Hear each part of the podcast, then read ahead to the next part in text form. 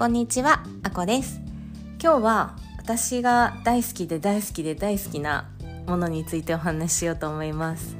えっ、と今私が自分の研究として取り組んでることっていうかうんハマってることすごく楽しいことが3つあって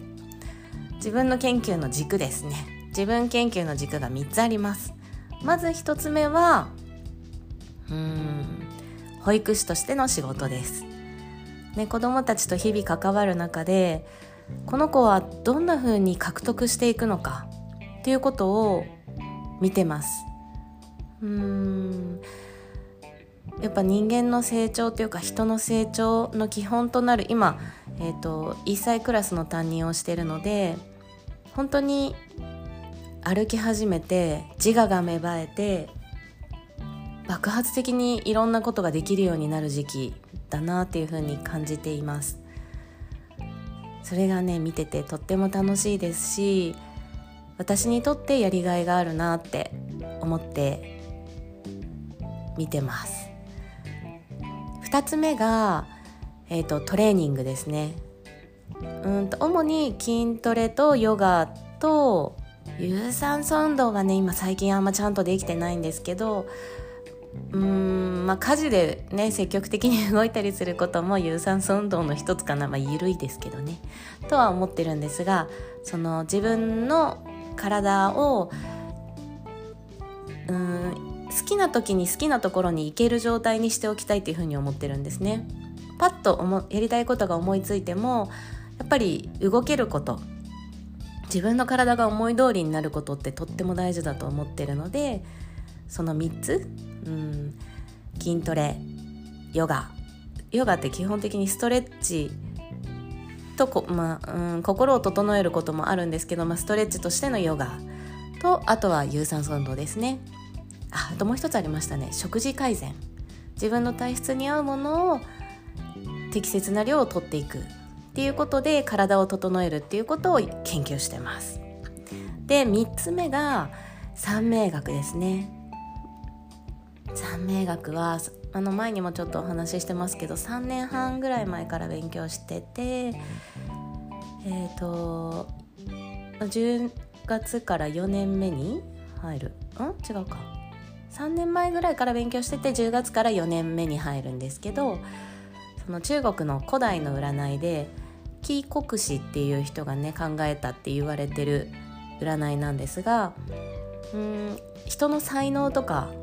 その人のバイオリズムがわかるんですね、まあ、バイオリズムっていうとなんか言葉がふわふわしてるんですけど要するに今種をまく時期なのか水をたっぷり与えて成長させる時期なのか収穫の時期なのか土地を休ませて次の種まきに育てる備える時期なのかっていうそのタイミングがわかるというものです。これがまた奥深くてすっごく面白いので今はねこの3つにはまってます、まあ、ようや訳すると人の成長の段階を見る。どうして人は獲得していくのか歩けるようになったり指先が器用になったりお友達のとの関わり方が変わっていったりっていうその環境とその子の特質。まあ、その子の特性は三名学をちょっとね見させてもらって見てるんですけどをあの見比べながらああこういう風に成長していくんだなっていうその過程をねあの見てます。見ることと2つ目はその体を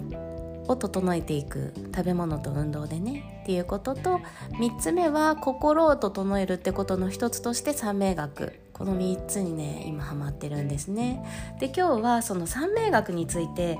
あのどんなところが面白いと思ったか。そのきっかけについてちょっとお話をしようと思います。私が今三名学を勉強してるのは先生について先生から教えてもらってるので独学ではないんですけど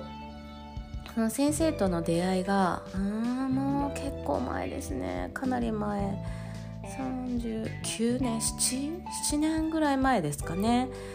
に、えーと、コーチングの学校に通ってた時そのクラスで一緒になったのが今の先生です。コーチングの学校で会った時に先生が自己紹介で三名学講師をしてますって言ってて三名学って何だろうって思ったんですね。初めてその時知ったんです。あのいろんな占いあるじゃないですか。タロット占い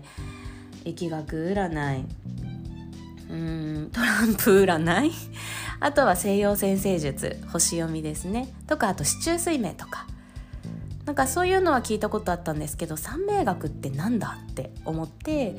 あの後でちょっとお話しする機会があったので三名学って何ですかって聞いたら分類学だよって。統計学って占いはね統計学とか分類学とか言われてるけどまあ三名学は分類学なんじゃないかなみたいな話をしてて私占いってふわふわしたものだと思ってたんですね。なんか当たるも発見当たらぬも発見じゃないですけどそれが分類学っていうそういう学問になるのがなるんだよっていうふうに言われてうーんって 思ったのがすごく興味を持ったきっかけです。でなんかね小さい頃から占いとかにはすごく興味があってどうしてかなって考えると自分の未来を知りたいとかこれからどうなるのかを知りたいっていうよりももっと本質を見たいっていう思いがあったんですね。なんか自分は何者なんだろうどこから来てどこへ行こうとしてるんだろうこの人は何だろうどんな人なんだろうなんかそのインサイトっていうかそのそもそも知りたいっていうのがすごく強くてでなんかそれが分かるものが自分の中に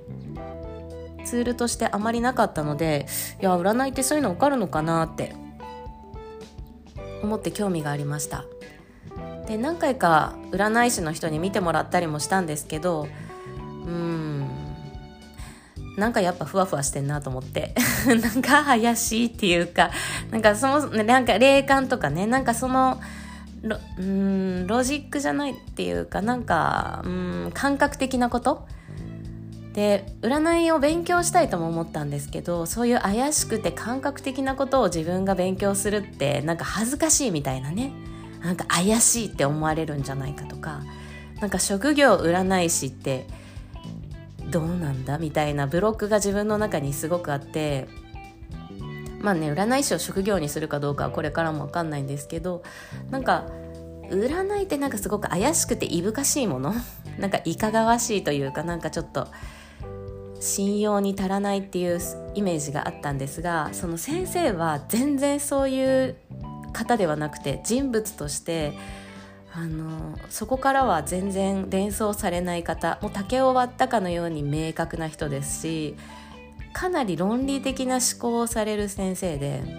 あこういう占い師の人もいるんだなって思いました。でもうすぐに見見てもらいにあのサロンの方に行ったんですけどその時言われた内容もあなたはこういう人ですよこれからこんなことが起こりますよっていうふうに当て物当て物の占いではなくて今こういう時期ですあなたにはこういう特徴がありますっていう話をずっとしてくれたんです。でそれが思い当たる節がいくつかあってああこれいつか勉強してみたいなってすごく面白いなって思ったんです。でもやっぱりブロックがあったんですよ。自分の中にブロックがあってやっぱり占いなんて嘘くさいっていうか感覚的すぎる。人にそれをやってるっていうのが恥ずかしい。例えば自分に将来子供ができたとしてママのお仕事占い師なんだって友達に言ったら友達その娘のね子供の友達とかが「え占い師なの?」みたいに思われるんじゃないかみたいなそういうブロックがあったんですよね。でまあなかなか先生がやってるクラスの曜日とか時間も合わないしとか全部結局それも全部言い訳なんですけどなんかそこに踏み入れちゃいけないみたいな思い込みが自分にありました。恥ずかしい。なんか怪しいっていうね。でも娘が生まれてからいろいろ自分の中で価値観の変革っていうか価値観が変わることがいくつかあってあもう一回ちょっと先生に見てもらおうと思ってまた2回目見に見てもらいに行ったんです。でその時にあこれは見てもらうだけじゃこの占いの本質は全然わからないぞと。自分で勉強しないと本当にこの占いがどういうものであるかってわからないなって思ったので勉強することにしました。これがね本当に勉強するととっても面白いです。あの見てもらうってなるとまたね反対の立場になると